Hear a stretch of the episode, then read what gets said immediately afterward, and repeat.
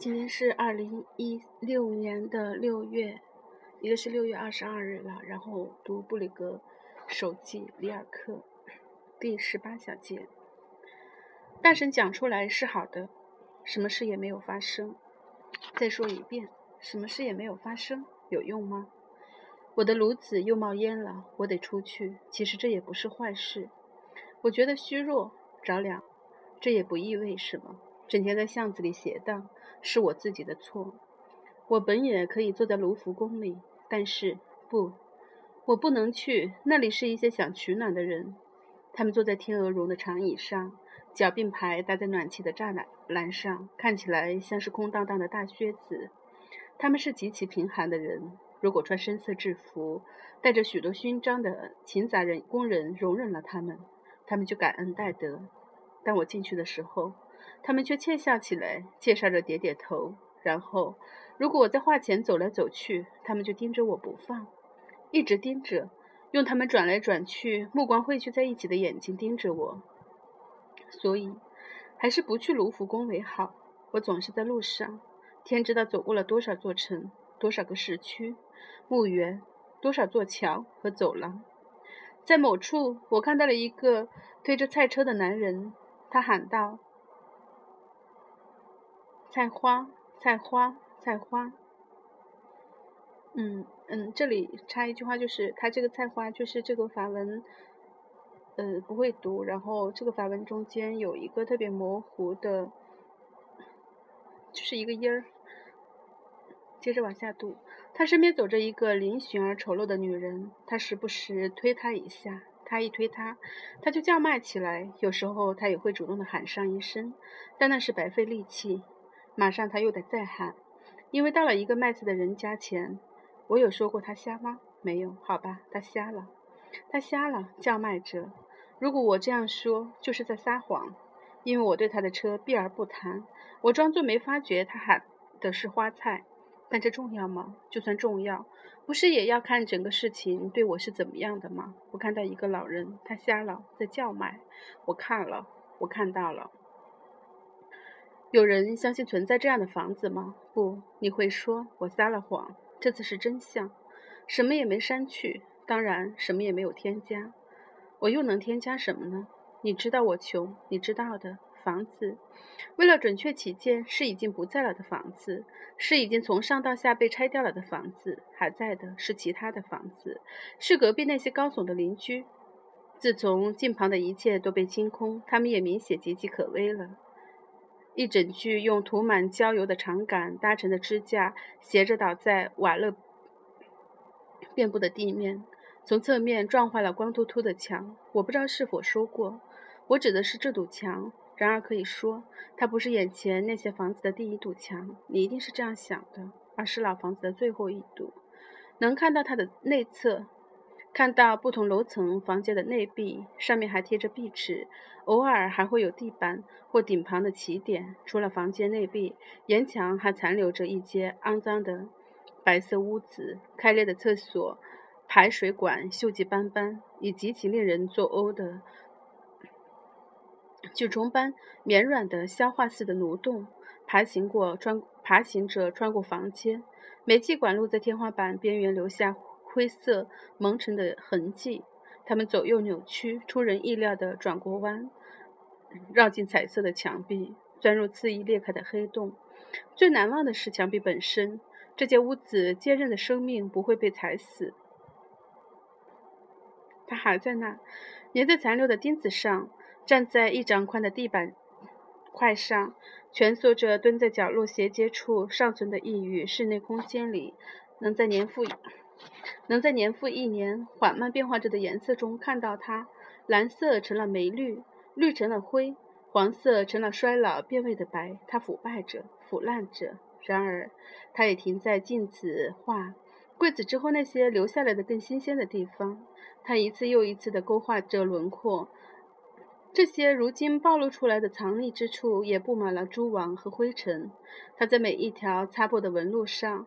它在壁纸下原潮湿的气泡里中，它在碎布里摇晃。它从久已有之的丑陋的污渍中分泌出来，坍塌的墙、隔墙残断界定着这些曾经是蓝的、绿的、黄的墙，生命的气息也从中升起。那坚韧、缓慢、发霉的气息从未被风吹散。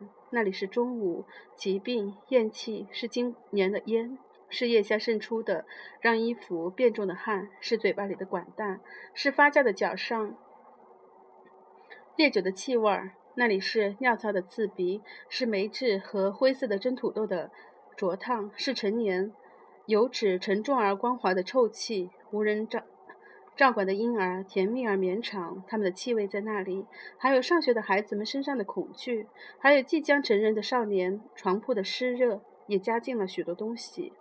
那些从下面来的，从雾蒙蒙的巷子深处；另外一些随着城市上空并不干净的雨从上面掉下来；有一些是房子里的风带来的，它孱弱而迅速，而驯顺，永远留在同一条街上。更多的是那些不知道来自何处的。我说过吧，所有的墙都拆掉了，只留下最后这一堵。现在我一直在说这堵墙，你会说。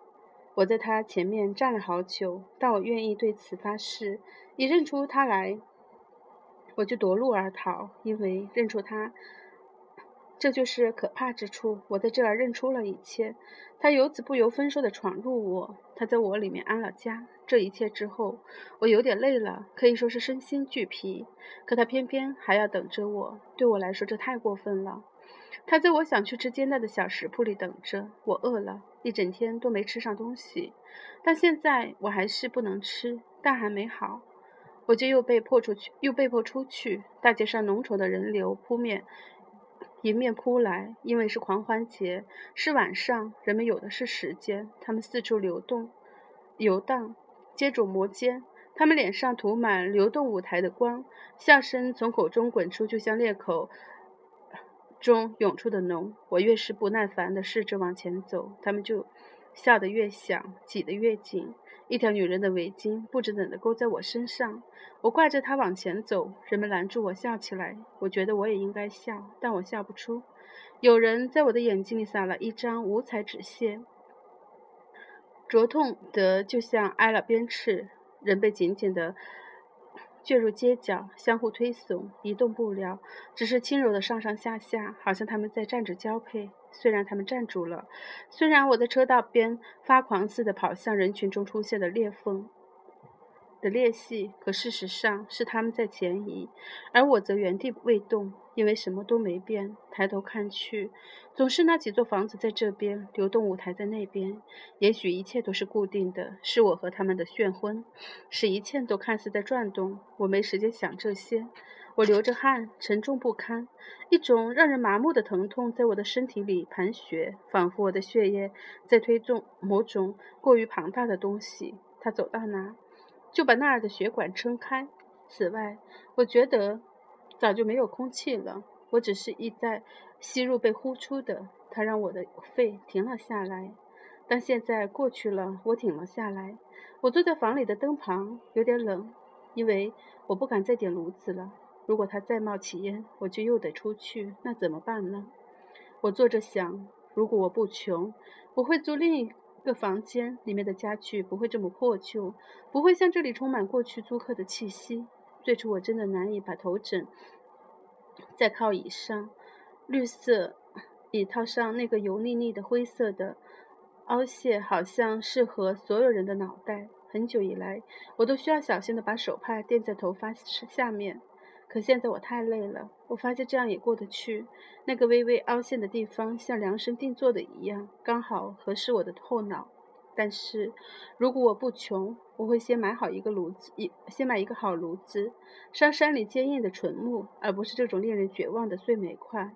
它烧出来的烟让我无法呼吸，头昏脑胀。也一定会有人不那么大声的清扫房间，会按我的需要烧水。我经常得跪在炉子前扇风足足十五分钟，离火太近，额头的皮肤绷紧，睁开的眼睛烁烫，这就耗尽了我一整天的气力。之后，我再到人群里去，自然抵不过他们。如果有时候人太多太挤，我就会乘车从他们身旁开过。我会每天在杜尔餐厅吃饭，再也不会缩在小食铺里。他也会在杜尔瓦吗？不，他不可能在那等我。人们不会让让临死之人进入。临死之人，我现在坐在我的小屋里，可以试着平静地回想我遭遇到了什么，不让任何事情模糊是好的。我走进去，起先只看到我平时总坐的那张桌子被人占据了。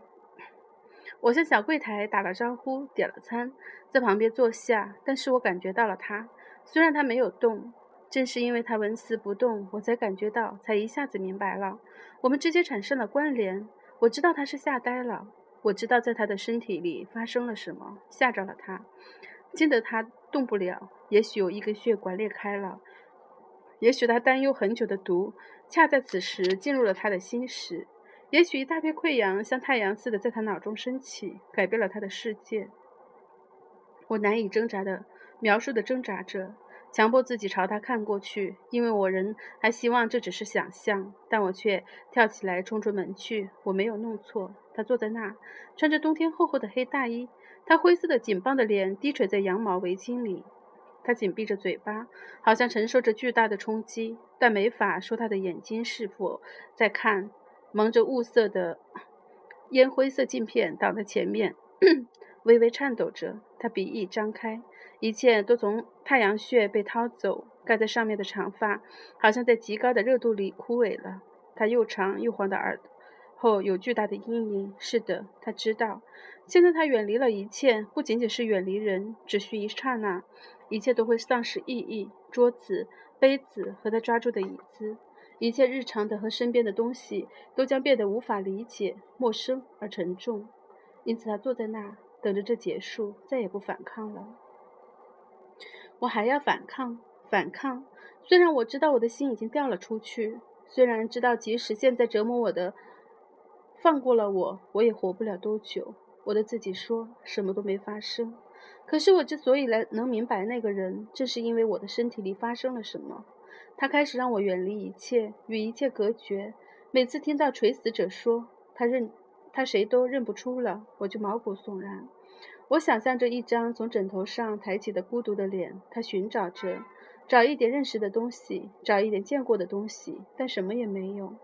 如果我的恐惧不是这么强，我就会安慰自己说，也有可能看到一切都变了，却还是活着。但我怕，我莫莫名的恐惧着这种变化。我还没有习惯这个看起来不错的世界呢，在另一个世界里，我会是什么？我喜欢意义。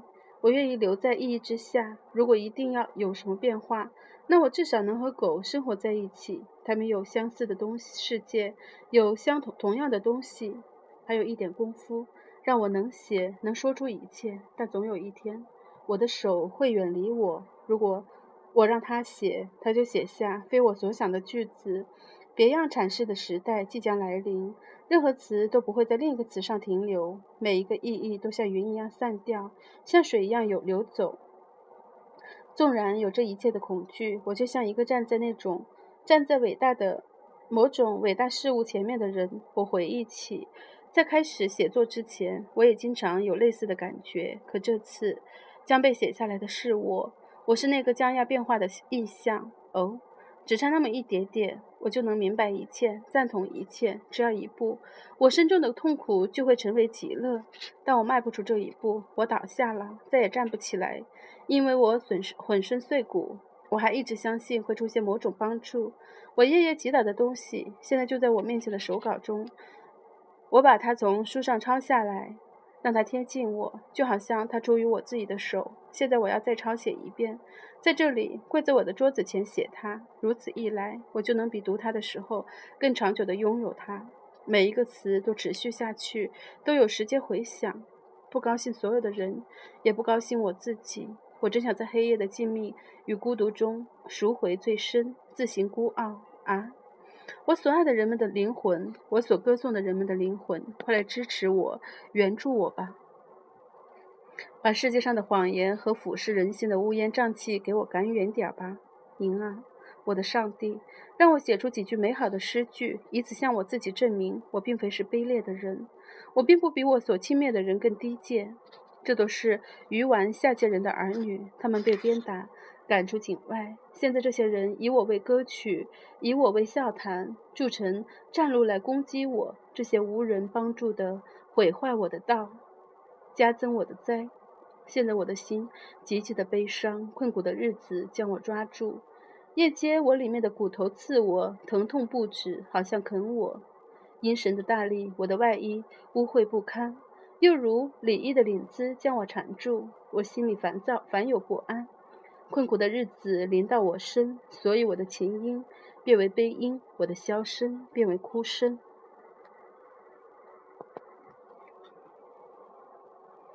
嗯，今天先这边就读这一小节，因为很长。嗯，这一句就是，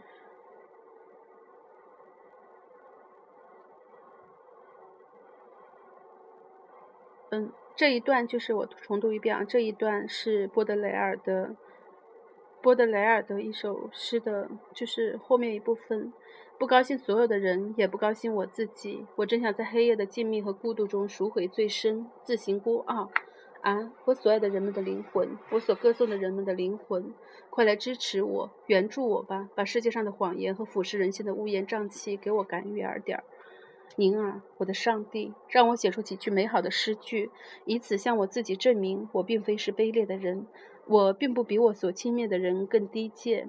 在一九零三年的七月十八日，就是里尔克写给莎乐美的信里说：“睡前我总是要读。”约伯书的第三十章，嗯，省略。然后夜里醒来，寻找我最喜爱的波德雷尔的啊这首诗，大声的读出这那首最美的诗，题目是啊，法文都不会读。然后你知道吗？它结束的很宏大，是波德雷尔的祈祷，一次真正的朴素的祈祷，用双手笨拙而美，就像俄国人的祈祷。在在那个杜伊诺 A 歌的第一首第一节是这样写的：还有谁我们能加以利用？不是天使，不是人，而林立的牲牲畜也注意到，我们并不十分可靠的安居在这被阐释的世界里。嗯，杜瓦尔是法国的一个建筑师，在在文中他提到了杜瓦尔餐厅。然后，在一九零二年的九月二十八日，信里尔克就是在信里提到了他搬出图里埃大街的时候是这么写的：在我的脑海中，我那盏摇摇晃晃、气味刺鼻的可怜的煤油灯和漂亮、豪华、坦然的电灯出现在一起，我所有的想象力都用在了对比上，这损害了我现在的旅店。然后这一节还有其他的备注吗？好像。还有一条，就是一九零二年十月十八日，在他写给奥斯卡的信里说，再也没有什么 West w a d 了，离连近也几乎没有。在这个 West w a d 有过大的拍卖，所有的东西都跑到锤子下面去了。我们把一件都卖掉，只剩下最喜欢的旧东西，画、书、家具。现在这些东西都在另一个地名。另两个地名，好吧，就到这里。第十八节，布里格手记。